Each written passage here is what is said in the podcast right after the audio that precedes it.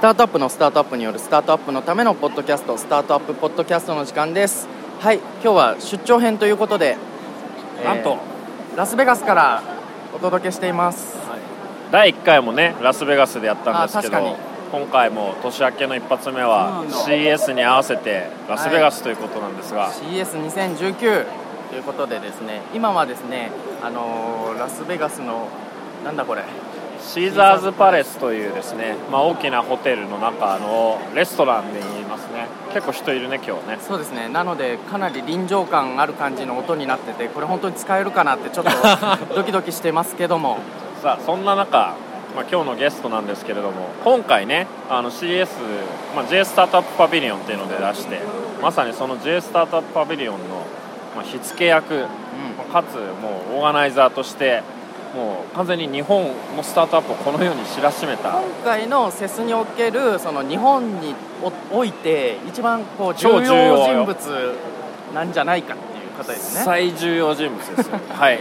ジェトロの田中井さんです。えーすごいハードル高いです。くぐります。くぐろうと思います。はい。よろしくお願いしますちょっと田中井さんに関して、まあ、あの簡単な紹介というか差し上げますと、まあ、はい僕と田中井さん大体1年半ぐらいの付き合いがあるんですけど、まあ、こういう海外の展示会のプログラム例えば最初テッククランチのサンフランシスコのディスラプトとか一緒に行ったりあとはドバイの展示会とかも一緒に行ってますし最近だと CS の前はポルトガルのウェブサミットに一緒に行ったりしてるんですけど、まあ、そうやって日本のスタートアップを海外に連れていくっていうことをすごい精力的にやってる中で、まあ、今回 CES が多分すごく集大成っていうか、まあ、田中さんの中で、まあ、一つ作品として作り上げようとしたってところがあって今日はそこを聞きたいって感じです。かっこいいかっこいい言い方。めちゃめちゃかっこいい紹介されましたね。めちゃめちゃめちゃ泥臭いことしかしてないんですけど僕そんなかっこいいことはやってないんですけどでもまあ確かにその通りあのスタートアップを海外に連れて行きたい。あんまりそのスタートアップ界スタートアップ界っていうのかわかんないですけどにいない人だとジェトロっていう組織がそもそもどういうところなのかなっていうところからわかんない気がするんですけどジェトロって何ですか？ジェトロは、えーとまあ、すごい硬い組織なんですけど政府系の組織で経済産業省が所管する、まあ、独法ですね。独立行政法人でもともとは、えー、と輸入振興とか輸出振興をやっててですごい今はもう幅広い、まあ、産業の皆さんをサポートしていて、まあ、製造業もそうだし農林水産物もそうだしあとはサービス産業コンビニとかスーパーとかクリーニング屋さんとかもやってますし飲食店もやってますしすごい喋れますねさすが。いやいや全然そんな。こんないきなり振ってもこんだけ流暢に説明できるのはもうやっぱり100万回ぐらい言ってますから。やっぱそういうことなんですね。100万回ぐらい言ってるんでそうなんですけどあとはまあ対日投資ってまあ日本に投資を呼び込むってことをやったりとか通商政策のためになる調査とかそういうことをやってるんですけどまあ硬い組織なんですけどまあスタートアップはい。僕らからすると、まあ、貿易とかあと知財系の相談をしたりとか、なんかそういうイメージが強かったんですよね。そうですね。なんかはい。知財の補助金とかもやってるじゃないやってます。そういうので結構僕とかは知ったりしてたんですけど。がとうございますそれは。でも本当最近はそのスタートアップが海外に出ることの支援っていうのに、まあ、一気にこうなんうん。かこそう盛り上がってきてるはい。感じがしますね、そうですね。確かにそうだと思います。もともと多分、えー、1 2 3年前にあのサンノゼでインキュベーションの施設をやってたんですよね。だハード施設やってたんですよ。要はその箱物を貸すっていうのをやってたんですけど、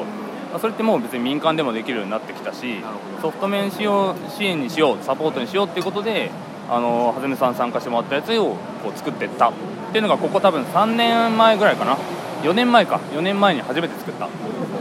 ていう感じですね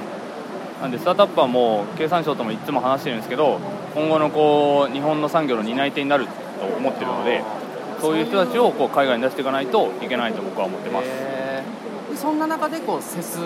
そうですねはい。支援っていうのが始まった。そうです。これはいつから始まったんですか？CS は、えっと、ジェトロとしては、えっと、今回で2回目だったんですけど J スタートアップってプロジェクトでいうと1回目初めてああなるほど。の参加で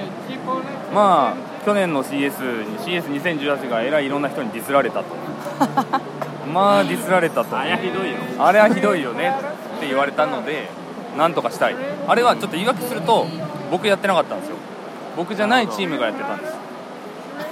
でなそれをなんとかして盛り上げたいからそのチームからこう僕のチームに。あ今ああのシュリンプが来た。シュリンプの美味しそうなフライが来ちゃいましたけど。食べよ食べながらね、食べながらまあ、今はこれあの軽い打ち上げみたいな感じですからね。こんな中でこうリアルタイムに声をお届けするということをあのチャレンジしているわけですけども。蓮間さん今回そのなんていうの？J スタートアップ展示っていうんですか？はい。それで、まあ、エンパスとして展示をしたっていうことなんですよね、はい、あの J スタートアップじゃないんですけどあの J スタートアップパビリオンで展示させてもらって、まあ、僕はこの J スタートアップ制度というものに散々文句を言い続けてそうですね。去年 J スタートアップでない我々ですががって言っこうていたらでやってきたはずなのに。意外に目ら目立つようになってきたっていうところもあるんですが。そういう文句を言う方が結構こう文気に句じゃないよ。かけてもらえるっていうやっぱりその例えば例えば J スタートアップ Sure, OK 例えばその J スタートアップっていうシステムがそもそも土台である種参照枠として使ってるのにフレンチテックっていうのがあるんですけど、まあ、フレンチテックってフランスのスタートアップだったらどこも名乗れるんだよね、まあ、なんならフランスじゃなくてもよくって俺らもフレンチテックだって叫んでて実際認められてるんだけど要はそうやって国全体のスタートアップを盛り上げていこうっていう政策の、まあ、一つが日本でも J スタートアップってあるんだけど選考の過程が結構不明確でそのなんで選ばれるかみたいなところは結構さ政治的にあるんじゃないかなって俺みたいなのはうがって見てるわけよ。君グイグイ喋るな。いきなりグイグイしゃべる俺この件に関しては言いたいことがいっぱいあるんで、まあ、ただその中でも、まあ、パビリオンとして今回その J スタートアップって立て付けでやるんだけどここはまあポイントで J スタートアップじゃなくても出れるんですよ。だからそういう機会はまあちゃんと使っていこうと。でいつかね J スタートアップになれたらいいじゃないですか我々も頑張ろスタートアップポッドキャストやってるね。パーソナリティのね会社。2つとも J スタートアップじゃないからうそれねは悲しいね。はい。なってほしい。なってほしい。それは旦那さんなってほしいどうどうですか？なんかそ結れはなって構ほしいですよ。グイグイ言われちゃってましたけど。これねでもねいつも言われるんですハズムシにはいつも言われてるんですけど、まあ、J スタートアップも増やします。増やそうと思ってるんですよ、増やえーますた計画も選考があるんですか？あります。はい。うん。でそれをこうどういう軸でやっていくか本当に考えていかなきゃいけないと思いますし、J スタートアップってプロジェクト1年目なので、うん。まだ、えー、と6月に始めたんでちょうど半年ですね。え実際だからよ、まあ、日本でもすごいスタートアップ増えててやってる人はいっぱいいるけどどうやったら J スタートアップになれるかとかなんかどういうものなのかって分かってない人多いと思いますよ。多いと思う。もう確かに多いと思いますね。現状の制度でいうと推薦委員っていう人が60数名いらっしゃって、まあ、その皆さんに推薦いただいたポイントによって、えーこう選ばれる形になってるんですね。なんでこう手を挙げてなるもんじゃない今のところは。ああなるほど。でそこは推薦が必要推薦が必要。でそこは J スタップっていうのはフレンチテックのあのプロジェクトとはちょっと趣旨が違う。ああなるほど。フレンチテックはまあ自己認証自己認証なんで別に手を挙げなくても勝手に貼る。J スタートアップはもうちょっとこうスクリーニングをたくさんするっていう感じの。でもそれは選ばれる分選ばれたらメリットも大きいってことですか？いっぱいあります。はい国内向けも海外向けもいっぱいあります。へ って言うじゃん。って言うじゃん。言うじゃん。とある役人の人にねいやでも僕ら J スタートアップじゃないんですよねって言ったらいやそんなの関係なくないですか？って言われていやいやいやあなた方が作ったんじゃないですか？みたいな。ー 共通の認識になっていない。まあ、ただそのスクリーニングのプロセスは初年度なんで、うん。僕はこれから結構政治化されていくかと思ってて確かにね、フレンチテックもね鶏赤なんですけどロゴのね。あれが金色になることがあるんですよ。それは選ばれてサポートされる企業になるんだけどフレンチテックの場合は資金調達額と売上の額みたいな明確な基準があって金の鶏になれるんだよね。っていうのが J スタートでアップでもあるととてもなんかいいなっていう気がしてるんですよね。基準が公表されてるっていうのがまあそうそう。だからそこを目指して頑張ろうっていうふうに考えられるのは大事なんだけどやっぱり選考委員会で選ばれちゃうってなった時にもう本当にこういうこと言っていいか分かんないんですけどいやだって自分のポートフォリオを VC 突っ込むじゃんみたいな思っちゃう人もいるんだよね俺みたいに。もあ君グイグイ言うな。う言いたいこといっぱいあるもんこれ。いや何がいい結論になりたいんですよ結論になりたいんだけどそうそうそう結論になりたいからどうやったらその俺らみたいなものでもね頑張って戦って そのルートに乗れんのヒント欲しいよね確かに。そうそうそう。んなりたい人いっぱいいると思うしだって今までね J スタートアップ俺らのポッドキャスト出てないから。あマジ？出てない出てない。みんなね思いがあると思うんだよね まあちょっとこの J スタートアップ制度の話はさておきまし さておくてんだ。さて置いていいやっぱ今回あのセ後で戻るか。スのはい話するべきじゃないですか。確かに。ラスベガスですし。で今回、まあ、その2回目ということでで実際なんか結構メディアにも出たし出ましたね。今回のセス J スタートアップ展示成功したんじゃないかっていう見方が結構出てる気がするんですけどそう思います。そこら辺ちょっと、あ確かにあのもともと狙ってた KPI って海外のメディアのあのカバレッジを取るっていうのが KPI の大きい一つだったので、そこはかなりクリアしたかなと思ってます。へ満足感は結構僕の中ではあります、うんだけどやっぱり、まあ、個社単位で見た時にそれがビジネスにどうつながるかっていうのはすごく重要なことだと思いますしそれがないと僕らがお金をかけてやってること意味って何なんだろうっていうのは当然あると思いますしなんで、まあ、継続していくこと大事だと思いますし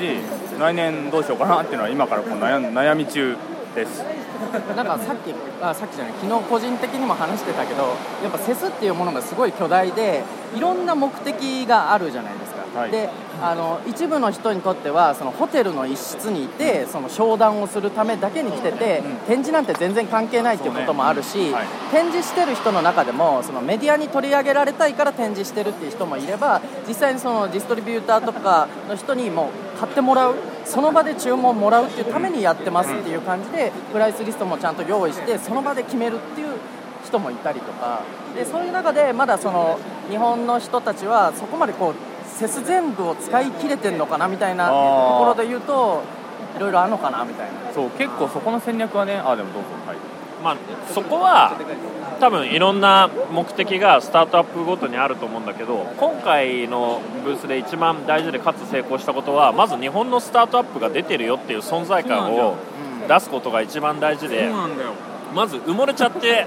たわけですよ今までは。でだけど CES の場合に関して言えばいわゆるナショナルパビリオンというかこの国はこういう見せ方をしてますっていうのが、まあ、まさにフレッチテックで成功例が1個あるわけですよね。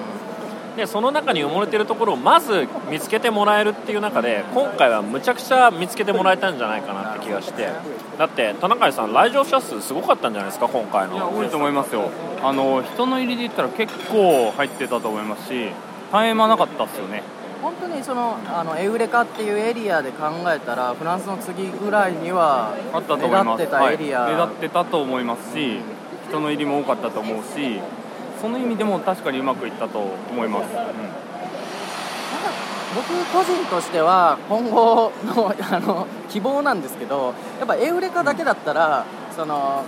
3年以上でしたっけ？とかプロダクトローンチして1年以上経ってると出れないっていうそのヤングスタートアップ向けのルールがあったりするので僕らもうちょっとそこから外れちゃってるけど、でも一緒にそのオールジャパン的に戦いたい気持ちはもちろんあるのでそうそう。なんかそういうとこも含めてそうなんですよね。いけるといいな。これがね意外と知られてないんですけどカントリーパビリオンっていわゆる政府がサポートするパビリオンっていうのはエールカパークとサウスのプラザンテントのところ、うん。とあと、えっと、イーストの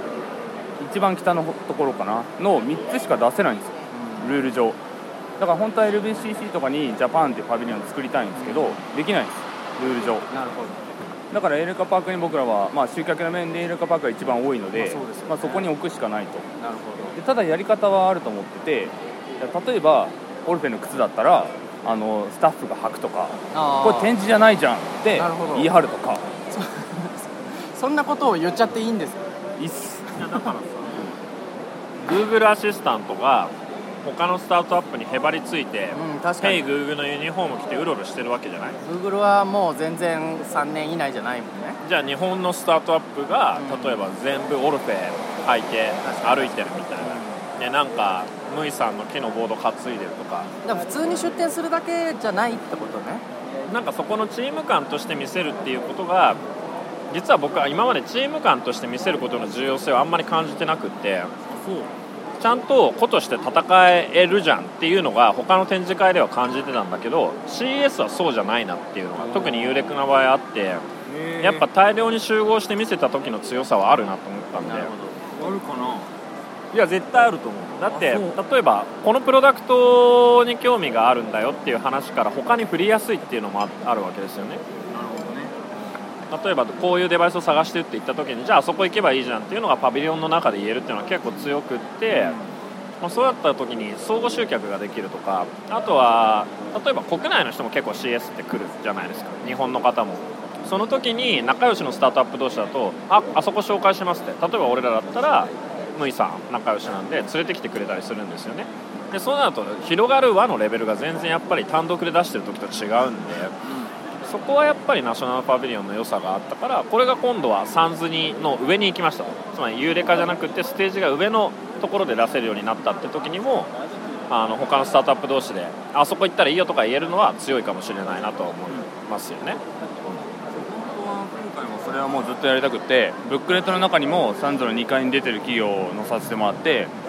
それはその誘導したいという意図があってサンズの2階に最初に行った人がエウレカパークに来た時に J スターのパビリオンを見てもらいやすいとか逆に J スターのパビリオン最初に来た人がサンズに上がりやすいっていうその送客のし合いみたいなことはすごい意識してやってますね。他の J スタートアップパビリオンの人の意見も聞くために、はい。ムイの大木さんを召喚しましょうか。わかりました。そういうわけでですね。で実際にさっきはジェトロの田中さんからお話を聞いたんですけど今回 J スタートアップブースで展示していたムイラボの CEO 大木さんの話も聞いてみたいと思います。思います。大木さんです。えはじめまして、沖です。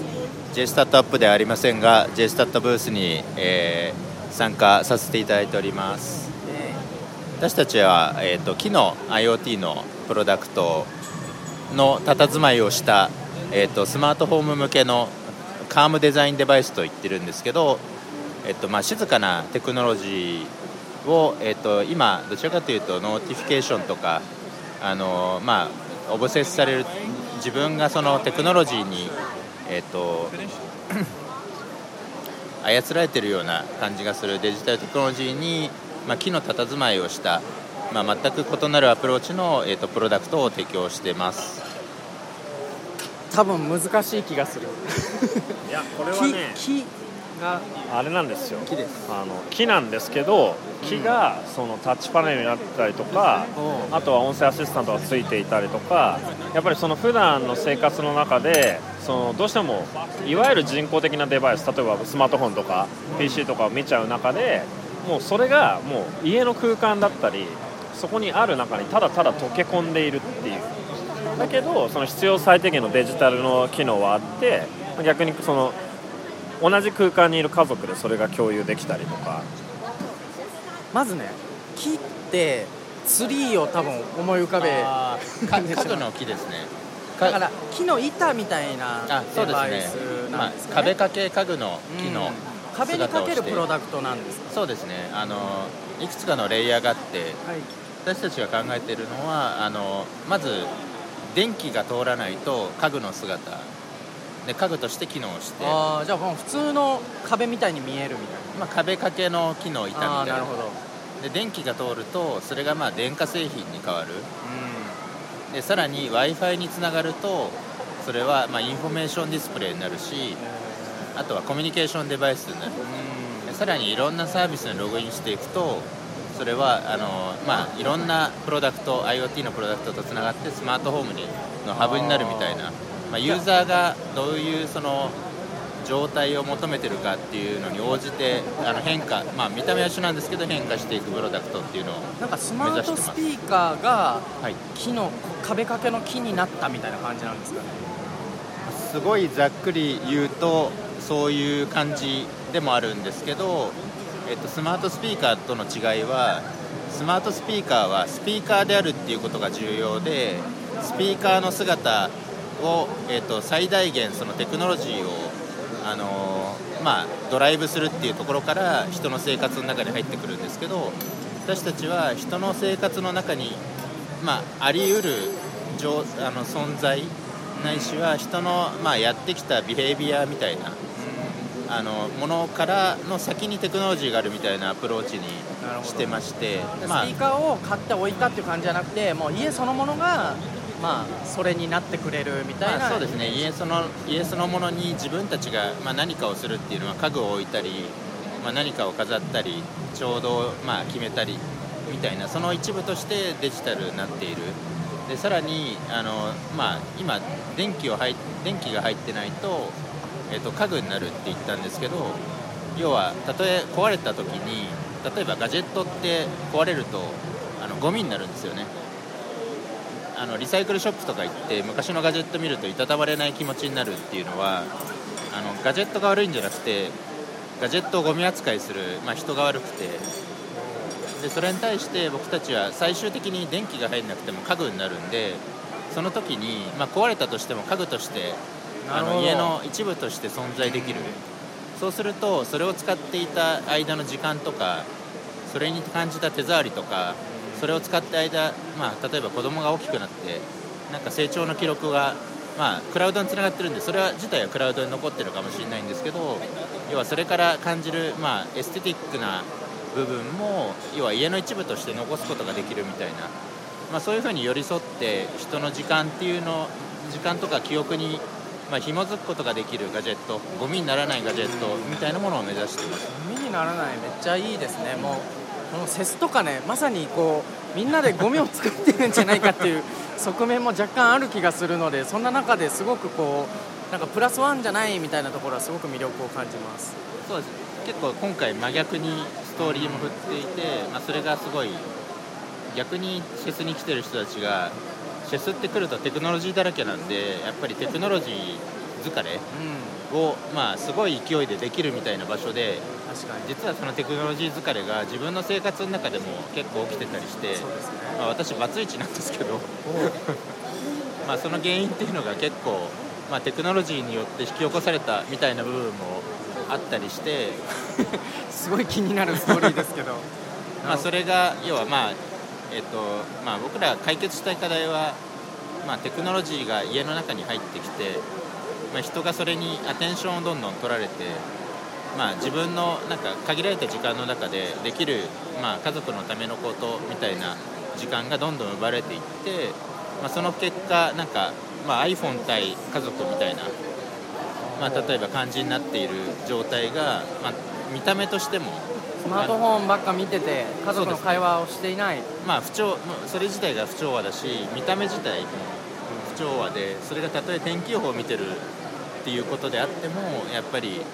なんとなくこう他の人から見てもわからない。なんかその状態っていうのがすごくまあ自分自身それが 本当に問題であのまあちょっと悲しい出来事もあったのでなんかそれがこう変わ、まあ、私たちが作る家具みたいなあの IoT のデバイスとかで、まあ、少しずつこうなんか解消していくとなんかいいいいなというふうに、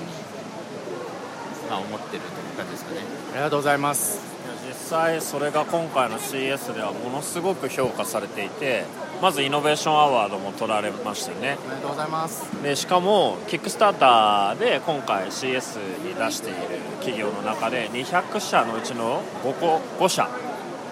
でアワードをいただいてたりとかあとは BBC に取り上げられたりとかえもう飛ぶ鳥を落とす勢いで今回の CS は本当にムイさんがとっても目立目立ったで評価されたっていう CS だった。ただ手応えありますか？手応えありますか？まあ、今回ラスベガスに結構、まあ、かけてたんで、まあ、準備もちゃん、まあ、一生懸命チームが頑張ってやってきて、まあ、賭けに、まあ、なんかちょっと勝ったような気はしてまして。素晴らしい。なんかそれは来て、まあ、実感できて本当になんかハッピーだなっていう感じはしますね。特に本当に僕らテックじゃないというかイノベーションアワードのショーケースにあるんですけどいろんなガジェットの中で木が置いてあるみたいな姿をしていてそういうものがなんかちゃんとストーリーも、まあ、ネイティブの UK とか US の人に僕らが書いてる、まあ、書いたり伝えたりしてるストーリーがちゃんとつなんかそのまま伝わっていくっていうのはすごいなんかエキサイティングな感じですね。ありがとうございます。さあこんな中でですねさらにスペシャルな ゲストが続々となんでこの人は CS にいるのかって。はい。あの昨年第4回かな？に出ていただいたスプツニコさんも。スプツニコさんがいらっしゃいました、どうこんにちは。もこんにちはスペツニコです。よろしくお願いします。セスに来てます今回はどういう目的で来られたんですか？もう完全に初めてなんですけどメディア側で来てます。あなるほど。取取材で来られたとやっぱみんなのいろいろチェックして。CS は初めてですか？完全に初めてラスベガスも初めて。どうですか？いやあなんかおなんか来たよ。なんか来たよ。と言っている中でちょっとスペシャルなイベントが起こってしまったので、えっと、何かというと言いますと今こちらレストランにいるんですけどもなんとですねハッピーバースデー弾むと書いてあるですねケーキ。あーすごい！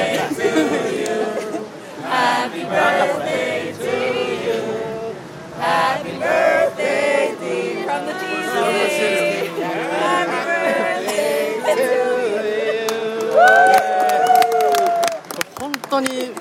聞いている人にはどうでもいいかもしれないですけども山崎弾さんがですね、えー本日ですね33歳の誕生日を迎えられたということでですねこちらあの現場より中継させていただいております。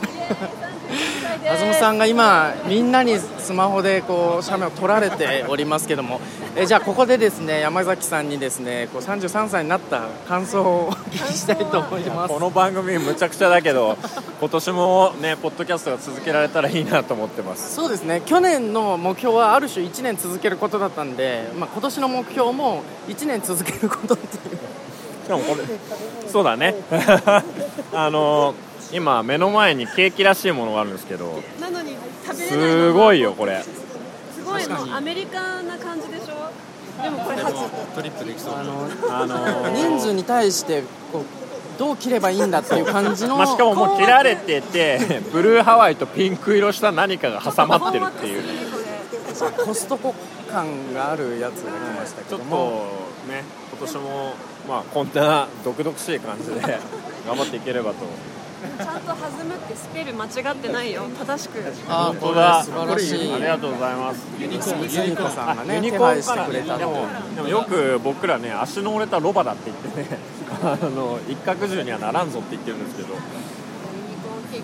ったですね。じゃあちょっと千葉選手にも話を聞いてみまあしょうわかりました。じゃあここでですねエンパスの千葉さんから一言いただきたいと思います。はい、山崎さんお誕生日おめでとうございます。千葉選手はですねあの今海外も飛び回ってあのエンパスのエースとして頑張ってもらってるんですけれども今回セスは初体験ですか？はい、そうですね。はい、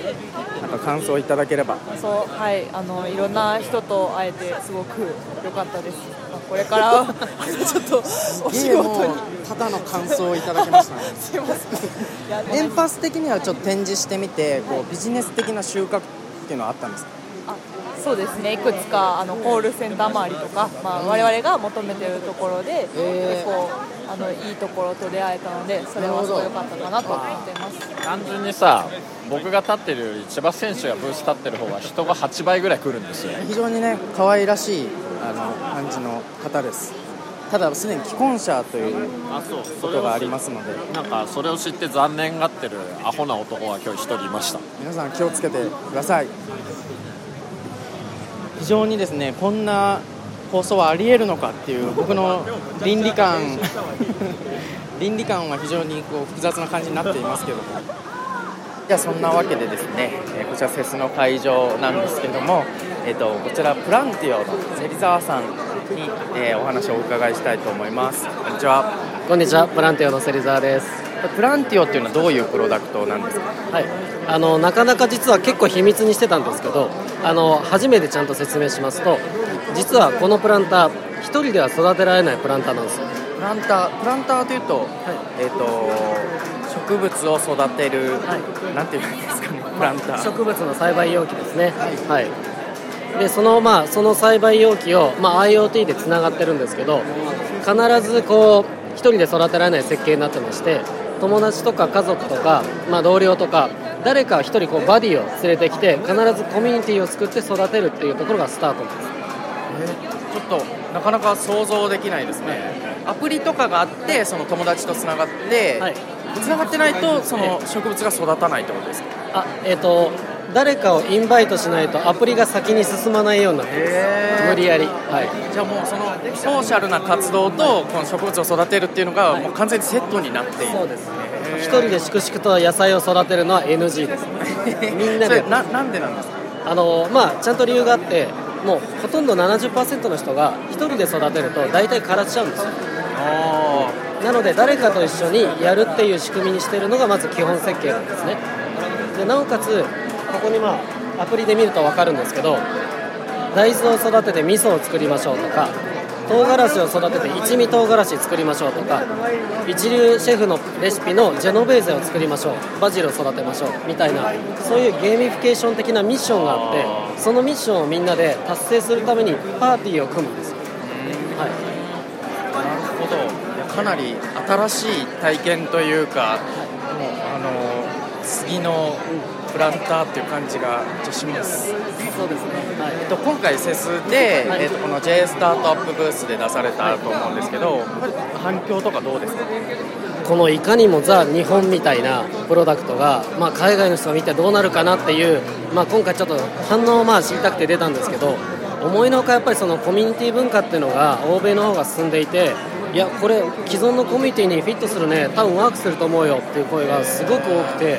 あのちょっと意外でした。なるほど、はい。あじゃあもう実際こう使いたいよみたいな声を結構かけてもらえた感じなんでえそうですね。まずいつ発売だ、いくらだっていうのはまあよく聞かれまして、まあ、やっぱり小学校でやりたいとか、保育所でやりたいとか、あのーまあ、中学校、高校とか、まあ、そういったところも含めて、あとはまあ障害者施設とか、そういうあのとにかくありとあらゆるコミュニティが皆さんあるので、そこでやってみたいって話でした。だからその植物を育むのとコミュニティを育むみたいなのがこう両面あるというかちょっと教育みたいなそうそういうところもあるんですそうですね。であとそもそもカルチャーとして、まあ、グロイヤーオン。自分たちが食べるものは自分たちで育てるというカルチャーが根底にこっちの方もあるのでこれじゃあみんなで育ったら、うん、共存共生できるよねっていう意見もいただきましたね。素晴らしい。あちなみにこれじゃあいつ発売の予定ですか、えっと、日本では10月ぐらいに発売予定です。わかりました。じゃあ、はい。ぜひチェックさせていただきます、はい。ありがとうございました。プランチョンの芹沢さんでした、はい。こちらセス会場の J スタートアップのブースに来ましたけれどもはい。紡ぐの牧田さん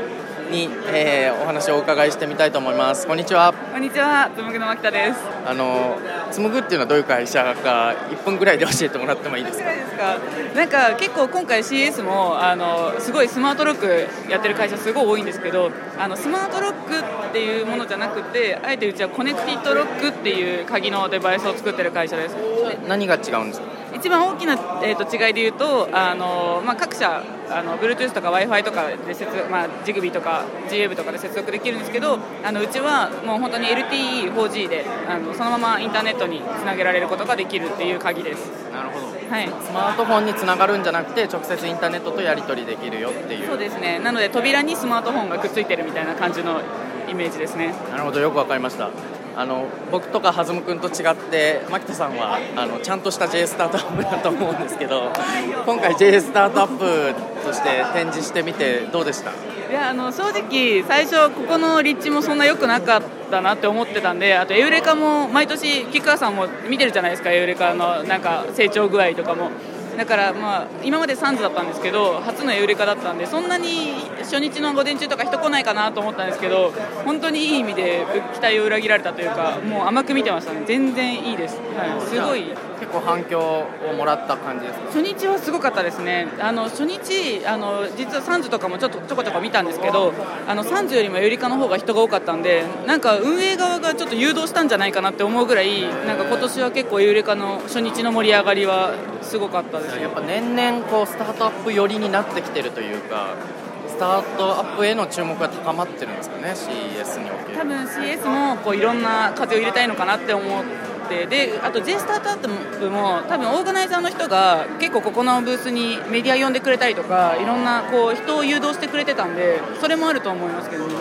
流れが来てますね。今日今実は最終日なんですけどそれでも結構人が来てて、まあちょっと前も話したかもしれないんですけど今回もうすごく J スタートアップパビリオンはもう人が来ていてもうかなりの注目度を集めたんじゃないかなと思ってるんですけどやっぱ去年結構苦しかったんですよね日本のブースが。でそれに比べると今回は人でもいいしかなりオーガナイズがうまくされていて。これ来年もね同じようにや形でやれたら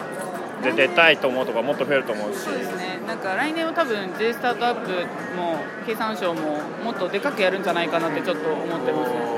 結構場所取りもいろいろなんか小川さんとかに聞いたりとかしてたんでちなみにこの番組で初めて J スタートアップの人に出てもらってる気がするんですああ確かに。なので J スタートアップが入っていいこと何だったか聞いてみましょう。これ。牧田さんお願いします。私この2人にすごい語りづらいんですけどでも多分今回弾むさんもなんか生で J スタートアップのこうなんですかやってるメンバーとかを見てもらってななんかなんかさっきこれぞ J スタートアップって言ってくださったんですけどなんか結構あの J スタートアップしっかりやってんなっていう感じのをちょっと感じてもらったのかなってちょっと今思ったんですけど。俺は J スタートアップ企業は尊敬してるんですけど J スタートアップというシステムが好きじゃないだけであすそうなんですね。でなんかあのだ私も正直 J スタートアップに選ばれた時にあんまり期待してなかったんですよ。なんかそんあのなんかいいつもこうちょっと名前ついてそサポートも結構スタートアップのサポートって難しいじゃないですか。ちょっとレイヤーがなんかラウンドが上がると何していいのかも多分サポートする側もそんなにわ分かってないことが多いと思うんですよでなんだけど J スタートアップは本当に動きが速くて、まあ、あの準備日にあの経経産省の世耕大臣がいらっしゃってくれたくださくださったみたいに大臣と直接喋れてでしかも大臣がその喋ったことをすぐあの実際行動に移してくださったりとかして結構なんかあの本当に J スタートアップのサポートいいなって思ってるんですよね。展示会以外の具体的なサポートってあったりします？えっと私がいいなと思ったのは結構その経団連の方たちとの交流会だったりとかあの大企業大企業の社長さんと直接しゃべしゃべらせてもらうっていう機会を結構作ってくれてて。あの何でしたっけフィンクの溝口さんがそれに参加した時にあの車座で喋ったんですけどなんか大企業のあなたの会社の部長とずっと喋ってるんですけどやっと社長に会えたって言ってなんか全然話が進まないんで話させ話させてくださいとかその場で言っちゃったりとかでも結構なんかそれぐらい会話ができる場を作ってくれるっていうのはすごいなって思って。じゃあ本当に決定権者と会えて直接話が進められるっていう意味では、まあ、かなりビジネスを実際に加速させられるっていうような支援体制がやっぱりコネクションの面であるっていう感じなんですね実際に会って名刺交換した人は絶対会ってくれます次またアポイント絶対取らせてくれるしあとあのハードウェアとかも結構あるんですけどあの特許特許のその、えー、となんだっけ早期審査とかそういったのもその J スタートアップだと早期審査かけてくれて特許庁の長官と直接話せたりとか。そうどういうふうにしたらいいかって。でもその特許庁はその J スタートアップでその施策をやってみて今スタートアップ向けに新しくそういった早期審査やるよっていうのを出してくれてたりもします。安くやるよとか。であとはえっともう一個さっき思い出したんだけど何だったかな。えー、特許社長と会える。もう一個なんだっけ今3つあるなと思ったんだけどなんか忘れちゃいました。なんかそんな感じ。すごいね支援体制というか。いやだから入りたくてこう俺は叫んでたんだけど J スタートアップじゃありませんかって。でも俺らも入りたいよね。入りたくなりました今日のお話をお聞きして。表情がちょっと嘘くさいんですよ。いいそんなわけで、はい。あの J スタートアップに入りたくなる CSJ スタートアップパビリオンだったという。ね。そんな感じで。え私逆にちょっと聞きたいんですけど1個だけあのピッカーさん毎年サンズもう2回か3回出したじゃないですか。2回、3回？でそれで今回出店者じゃなくこうふわふわっと見れる立場として どうだったかっていうのをちょっと聞きたいんですよ。どうどうでした？いやなんかまあ全然見えるものは違うなとは思いますね。なんか今回は僕なんていうかその中国の会社に、まあ、発注する側としての交渉してみたりとかあと競合の企業と話し合ってコラボできないかみたいな話とかもしてたのでなんかその出す出すっていう目線だと買ってくださいって感じになるけどあの買う側の気持ちになって見れたりとかなんかそういう意味での結構発見もあったかもしれないです。あのすごいなんかそれ分かります。私今サンズを歩いて降りてきたんですけどやっぱなんかあの CS のいいところって結構みんな定点観測するファンの人たち多いじゃないですか。ファンというか去年かなんか CS があの50周年だったから俺たち何回来てるぜシールみたいなのがあってもう50回とか来てるおじいちゃんとかもいるんですよ。でなんかあの去年とか出してた会社のブース見ててなんかハードウェアのスタートアップってなんか早く上がるっていうのもそうかもしれないですけどなんか生き残るってことがすごい価値だったりするんじゃないかなって思ってなんかあここまだ生き残ってるんだっていう感動とかがあってなんかあこういう風な変化をしてるんだとかなんか一番最初の年は結構聞くあのキックスターターとかクラウドファンディングでうまくいった会社を見てレポートにまとめたりしたんですけどあれをもう一回改めて見てみて今どういうふうにどんだけのブースで出しててどんなプロモーションやってるのかとか実どんな販売してるのか見てみたいなって思思いましたね。なんか生き残ることってすごいすごいんだなってちょっと。結構ねだってラボットの林さんとかもそうだしあのゲートボックスの竹内君とかもそうだし量産やって次みたいなのをやってる人たちもいるじゃないですか。だからなんかすごいそれそこから変わってくんじゃないかなって思うぐらい。なんかそれこそすぐ死なないでほしいというか、まあ、死んでもやなんかやめないような気持ちでいさせてくれるのが CS だったりするのかなって思って。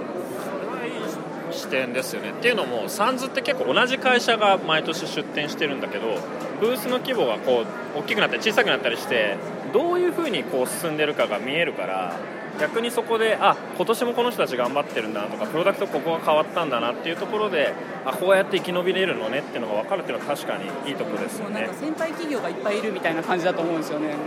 だからすごい多分そういう話ができたっていうのもなんかやっぱりやってるなんか仲間じゃないですけど他の会社がいるからあ次こうしようかなとか一緒に組んでやんないとかっていう話ができたりするのかなっていう。ですね。そういうスタートアップ同士の交流の場にもなるっていうところはいいとこかなという気がしました。つむぐの牧田さんでしたはいそんなわけで。はい、2019年第1回目のスタートアップポッドキャストは CS 特集だったんですけど今回は本当にオーガナイザーのジェトロの田中さんあと実際に出店してるムイの大木さん紡の牧田さんに出てもらって、まあ、本当に今回のジャパンパビリオンって今までにないぐらい成功したと思っているので、まあ、これがこれから先の日本のスタートアップの、まあ、展示会出ていく時のベンチマークになったら、まあ、とってもいいんじゃないかなと、まあ、エンパスとしても出てたんで非常に出店さ出店者サイドからそう思ったイベントでした。非常にいいまとめをありがとうございます、まあ僕も今回は見る側でしたけど本当にまあ見る側もの視点でセス見れてちょっと勉強になったなと思って次は出したいなと思うので、えー頑張りたいなという気持ちになりましたよ はい、そんな感じで楽しんでいただけたでしょうか？ちょっとあの騒音が多い放送になったかもしれないですけれども。臨場感だからね。そうですね、うん。現場感を楽しんでいただければなと思います。はい、はい。じゃあありがとうございました。ありがとうございました。さよなら